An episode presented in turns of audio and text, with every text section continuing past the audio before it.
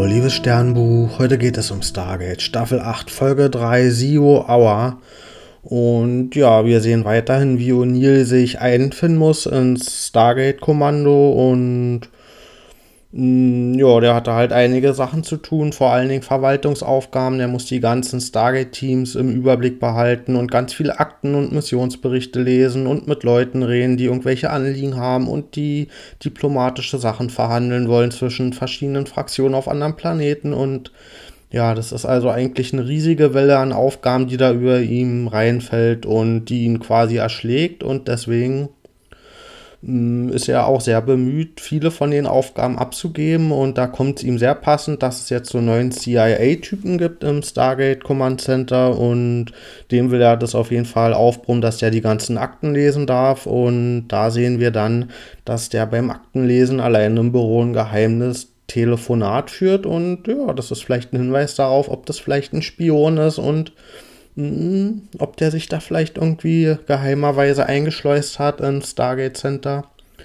Aber ja, O'Neill ist auf jeden Fall weiterhin vorsichtig, besonders mit SG-1 und die wollen eigentlich sofort los, weil hm, es gibt noch einen Planeten, der unter Kontrolle von Anubis war, den Baal bisher noch nicht gefunden hat. Und diese Situation wollen die sofort ausnutzen, bevor Baal ja davon Wind bekommt. Und O'Neill ist aber vorsichtig. Der sagt, nee, wir haben gerade kein anderes Stargate-Team als Backup übrig und deswegen warten wir noch einen Tag, bis wir genug Verstärkung haben. Der will da auf jeden Fall kein Risiko eingehen und ja, nicht die Verantwortung dafür übernehmen, wenn SG-1 jetzt irgendwie hier vorschnell irgendwo hingeschickt wird und in eine Falle gelockt wird und denen dann irgendwas passiert. Das Risiko will der noch nicht eingehen und ja, am nächsten Tag ist dann das Backup verfügbar und das war auch an sich eine gute Idee, das mitzuschicken, weil nämlich SG-1 direkt gefangen genommen wird.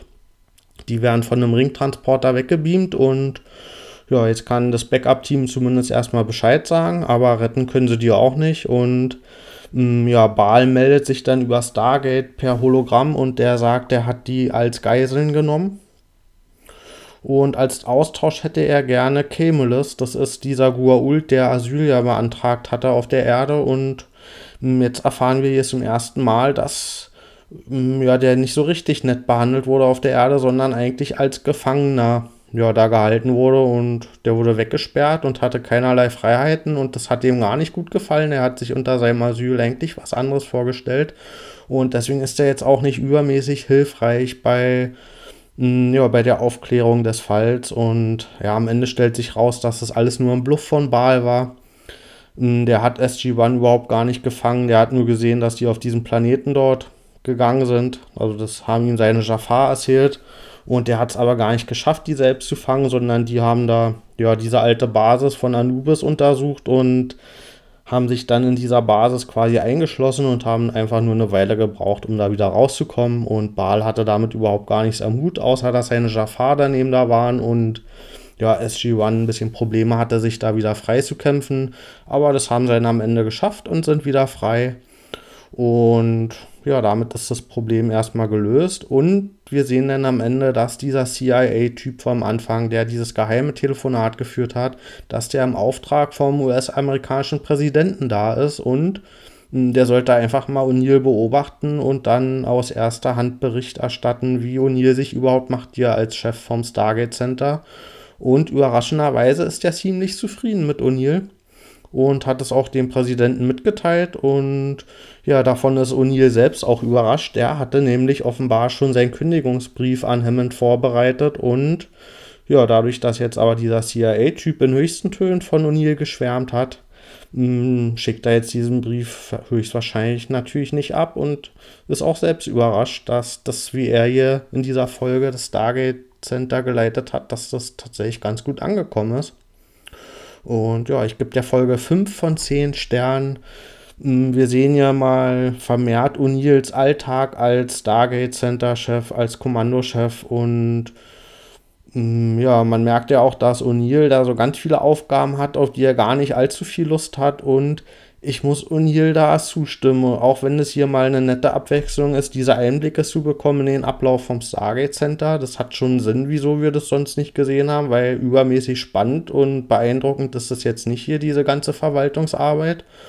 Und ja, deswegen fand ich die Folge auch zum Zugucken relativ langweilig und ja, unspektakulär. Und ja, wir sehen hier vor allen Dingen auch, dass mm, O'Neills respektlose und sarkastische Art, wie er mit Problemen umgeht, dass das mh, mm, ja auch ein Zeichen von Überforderung war, ne? weil er mit der wir sehen ja eine der ganz wenigen Situationen mal, wo O'Neill wirklich überfordert ist, sonst hätte er ja auch den Kündigungsbrief nicht geschrieben.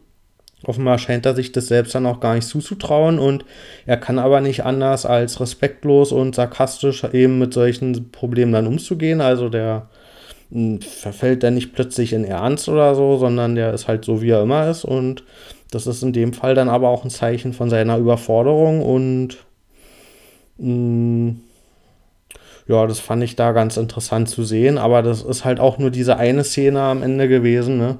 Mit diesem Brief, wo das dann wirklich so herausgekommen ist. Ansonsten hat man halt da so viel auch nicht gesehen von in der Folge, was da wirklich in O'Neill vorgeht. Also da,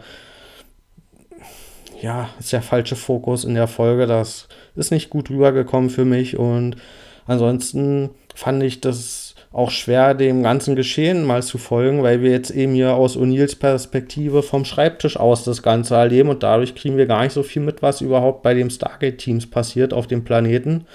Und ja, jetzt wissen wir mal, wie es Hammond die ganze Zeit immer ging und aber jetzt wissen wir auch, wieso wir nicht immer die ganze Zeit das aus Hammonds Perspektive gesehen haben, die Stargate-Serie, sondern eben aus der Serie, aus der Perspektive von SG-1 weil das eben auch echt nicht so spannend ist und durch die fehlenden Einblicke überhaupt erst der Twist ja möglich war von Baal.